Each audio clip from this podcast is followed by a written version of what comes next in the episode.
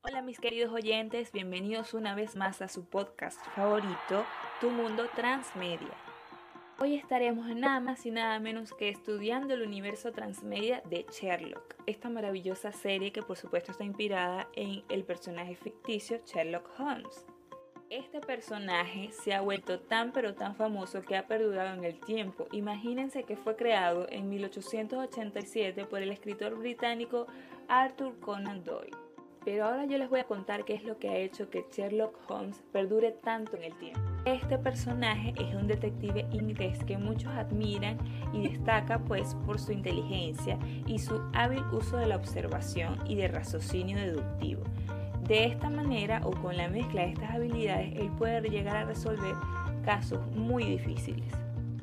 Dentro del mundo transmedia, él es clasificado dentro del arquetipo de investigador cerebral por excelencia y ha sido inspiración para muchas otras series que se tratan acerca de detectives, de acción, de deducción y de observación. Fue tan grande el vínculo que creó este personaje con sus fans o con sus seguidores que durante mucho tiempo muchas personas han creído que este personaje no solo es ficticio, sino que de verdad existió la persona en carne y hueso. Este maravilloso personaje ha sido protagonista de más de 200 películas y series de televisión. De hecho, según el libro Guinness de películas, consideran que es uno de los personajes que más actores ha interpretado ha tenido actores como Robert Downey Jr. y más recientemente en su serie, en esta serie Sherlock, pues el personaje que lo caracteriza es Benedict Cumberbatch. Discúlpenme, discúlpenme si la pronunciación es mala, pero bueno, este es un nombre complicado. Ahora ustedes quizás se pregunten si era Sherlock nada más, si se trata todo este cuento, pues no. En su vida existió el Dr. Watson, este era su mejor amigo, que apareció de la nada y él muy maravillosamente logró adaptarlo a su mundo, o sea, le enseñó todas estas técnicas de observación, de razonamiento y conjunto con él crearon un maravilloso equipo que la gente admiraba y a la que les enviaban cartas con sus problemas para que ellos los resolvieran. Ahora yo les voy a contar, en 1964 no solamente las personas creían que era de carne y hueso y que de verdad existió este personaje, sino que The Times clasificó las ventas mundiales de sus historias como las segundas, o sea, solo por detrás de la Biblia. Imagínense eso que en 1964 tu historia sea la segunda a nivel mundial con más ventas. Eso debe ser maravilloso. Ahora hablando un poco más de la serie, pues esta simplemente se trata de una actualización contemporánea de todas esas aventuras creadas por el señor Arthur Conan. Eh, de hecho, no solamente sale Sherlock, sale el señor y su inseparable amigo, el señor John Watson, y pues otros personajes, los cuales no le voy a contar porque tienen que ver esta maravillosa serie, de verdad que es muy buena. Fue rodada mayormente en Inglaterra, específicamente en Londres y Cardiff, y pues es producida por la BBC. Sin embargo, TNT era quien tenía los derechos de transmitir esta serie, hasta 2015 cuando Netflix se queda finalmente con los derechos y pues ahora es transmitida por esta maravillosa plataforma. Ahora bien, ¿cómo era el personaje como tal? ¿Cómo era su personalidad? Pues el Dr. Watson, en una de estas tantas novelas, le hizo una evaluación de conocimiento, en donde él exponía que de literatura no sabía mucho de filosofía tampoco. De política tenía ligeros conocimientos, sin embargo era un excelente químico, tenía muchos conocimientos sobre esto, de anatomía y era un personaje que tenía una maravillosa, como ya les comenté, habilidad de observación.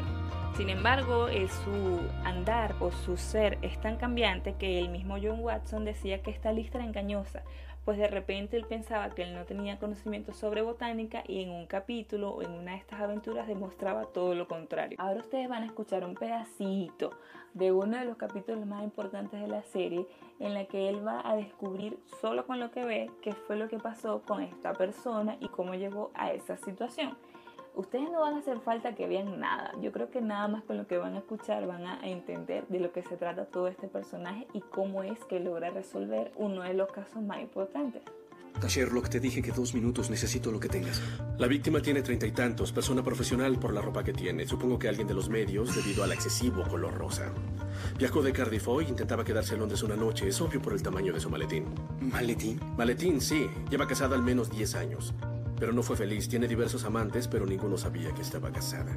Ay, Dios santo, si lo que me dices es su anillo de bodas. Tiene al menos 10 años.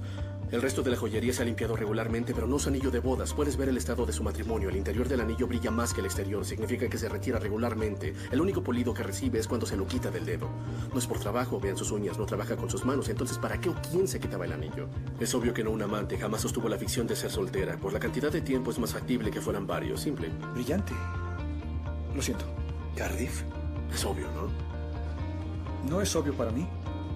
Santo Dios. ¿Qué se siente estar en tu cerebro? Debe ser muy aburrido.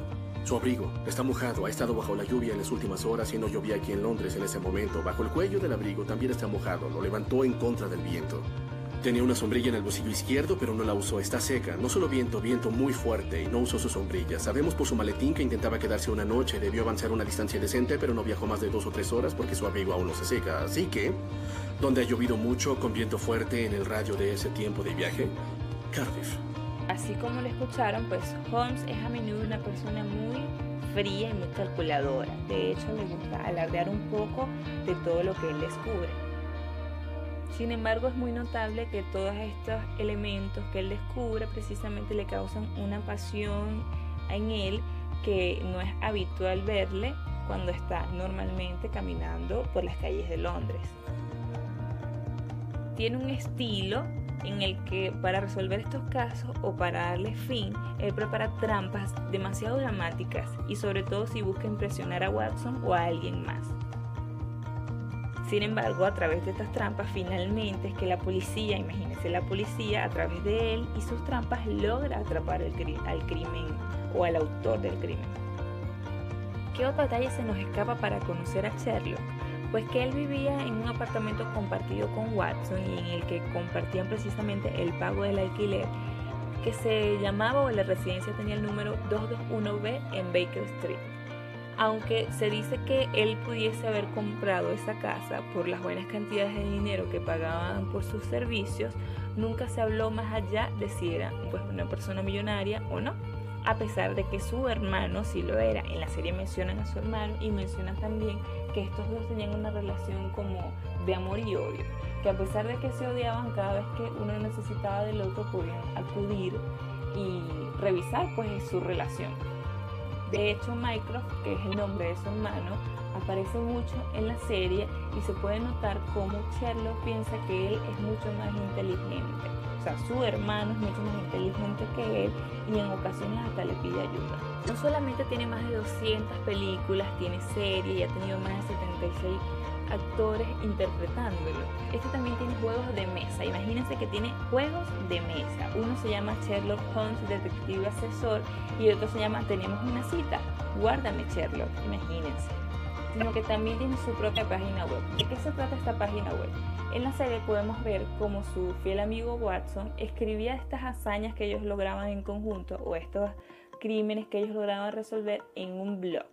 Este blog la BBC tuvo que sacarlo y reproducirlo de manera digital para que las personas tuviesen acceso a él.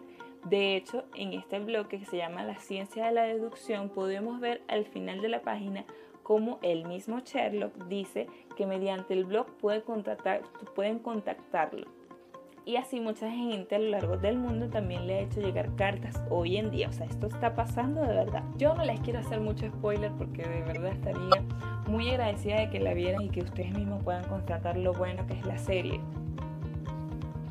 Pero de hecho muchas personas han llegado a considerarla buena por el simple hecho de que Netflix se haya arriesgado y haya pedido o haya vencido la batalla para poder transmitirla en su plataforma. Esto no quiere decir que la BBC la deje de hacer, no. La BBC es la productora de la serie. Sin embargo, Netflix pues ahora la transmite por su plataforma.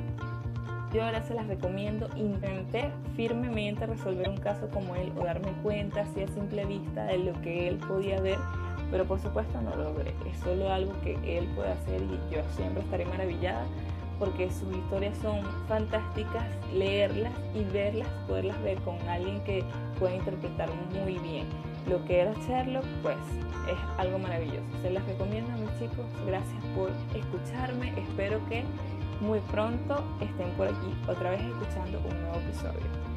Gracias.